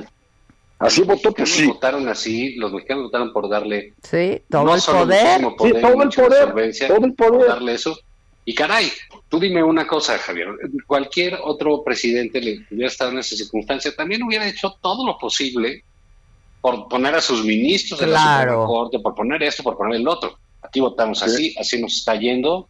Pues ni modo, también era lógico después de todo este desenfreno de corrupción, ¿no? Que vivimos aceleradamente. no, no, no, no, no, no, seis años. Estoy de acuerdo. Estoy completamente de acuerdo. Pero la descomposición de la vida pública no se va a arreglar con folletitos a la salida de misa, ¿no? Pues, pues claro que no. Pero sí démonos cuenta que, que así no. Pon tú que mantienes a un López Obrador, pon tú que mantienes ese, pon tú que mantienes algunas gubernaturas tal, pero no le den todo el poder en la Cámara de Diputados, porque la Cámara de Diputados es la que resuelve el presupuesto de esos de la Federación, ahí se reparte la lana, ahí desaparecieron 109 fideicomisos, ahí están las obras faraónicas inútiles para este señor, ahí está la falta de medicamentos para los niños con cáncer, ahí están esas decisiones. Lo único que pido es que haya contrapesos como antes para que el presidente no sea el todopoderoso y no mande ni sobre el Congreso ni sobre el Poder Judicial. Y no estamos diciendo para que López Obrador no sea todopoderoso, el presidente. Y precisamente es el presidente turno y por eso los de Frena se equivocan en el planteamiento de pedir su renuncia. No, señor. Se equivocan en todo. No, en todo. Esos ¿Eh? cuates que, bueno, se ya se fueron con Y, y nuevamente me deslindo. No soy nada de Gilberto Lozano, ni amigo, ni pariente, ni madres. Nada. Ah, ni simpatizante. No, señor. A ver, tú, ¿Tú eres algo de los hermanos Zavala, de los que cantaban ahí con, con Paul Pues hermano. Yo soy hermano de los hermanos Zavala. No, pero no puede ser. Por eso no hay que pedir la renuncia del presidente, no. A él lo eligieron los mexicanos, la mayoría abrumadora, pues y eso es democracia. Pues ni modo, pero lo que sí les quiero hacer ver es que tengamos contrapesos para que no sea una sola voluntad la que mande sobre todo el país. Es muy pernicioso esto. Y sobre todo una voluntad que toma decisiones a partir de ocurrencias, de la ignorancia, de prejuicios, de caprichos. Es bien peligroso. Y así comienzan las dictaduras, tanto mismas que adoraba, por cierto, ¿eh? el hoy finado Diego Armando Maradona. Pues amigo, amigo. Un hombre de grandes aspiraciones, como dice por ahí. Hijo de la mañana. ¿Quién dijo eso? No mames, no, Está buenísimo. Está buenísimo. ¿Vieron la incineración? ¿Vieron la incineración? No tienen madre. Zavala, Ah, yo sí vi la incineración. Oye, el cartón de Calderón de hoy es una genialidad, ¿eh? El de los dos Diegos, emulando a las dos pero hay, Yo hay dos textos que les recomiendo ampliamente. No fui fan de Maradona, ni tampoco soy así el, gran seguidor del soccer, ¿no? Este, pero pues los mundiales y eso, en parte de la Champions, lo disfruto mucho. Y hay, hay dos textos mm, muy bonitos. Uno de Valdano. Ajá. ah, cómo no. en el país. Sí, en el país. Hoy lo hablaba, hoy lo platiqué. Fue muy comentado, muy comentado. Y hay otro que es un, para mí, quizás uno de los mejores cronistas de América Latina y que pelea en el mundo bastante bien, que es Martín Caparrós, un argentino. Ajá. Ah, escribe, que escribe en el país y hoy este, tiene un texto que se los recomiendo porque es de una prosa fantástica que se llama Fue Argentina, ¿no? O sea, cómo simbolizaba el, Maradona, todo eso. Son textos eh, literarios de gran valor y, que te hablan muy claramente del nivel que llegó a, representar Maradona, ¿no? Caparrós dice, eh, pues Argentina lo conocían por Maradona en el mundo. No, no, no se sabía nada más de Argentina que Maradona, ¿no? Sí, un auténtico embajador. Sí, sí, fue un auténtico embajador de ese país, ¿no? Y digamos, si con esta onda del deportista o del hombre de, de, barrio y que llega la fama y pues la persona se deshace en esa fama, ¿no? entonces se va al abismo, ¿no? De las drogas, etcétera. Muy interesante los dos textos, ahí se los recomiendo. ¿Me lo mandas? No, no, lo mando ahorita. El segundo, mándamelo. A los dos, a, mí también, Javier, porque también, te, también te tengo cariño, aunque no lo creas. por favor.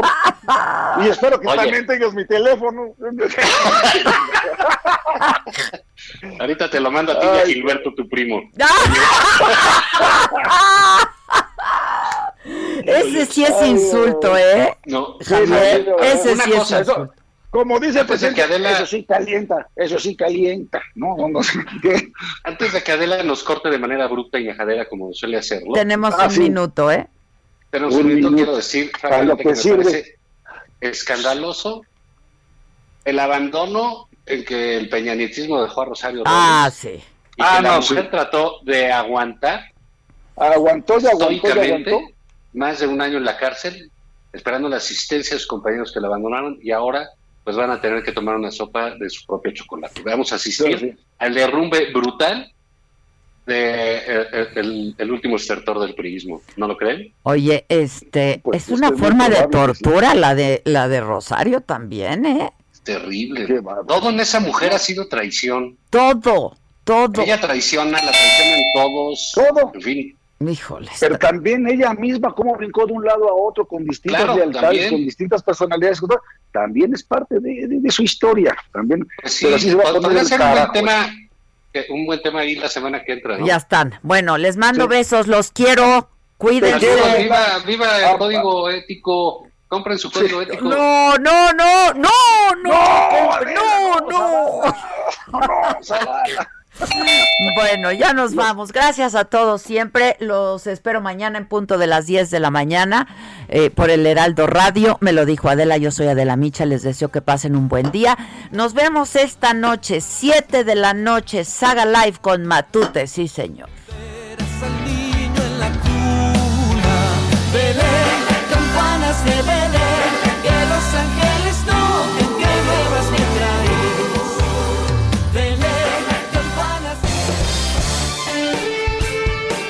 Esto fue Me lo dijo Adela con Adela Micha por Heraldo Radio.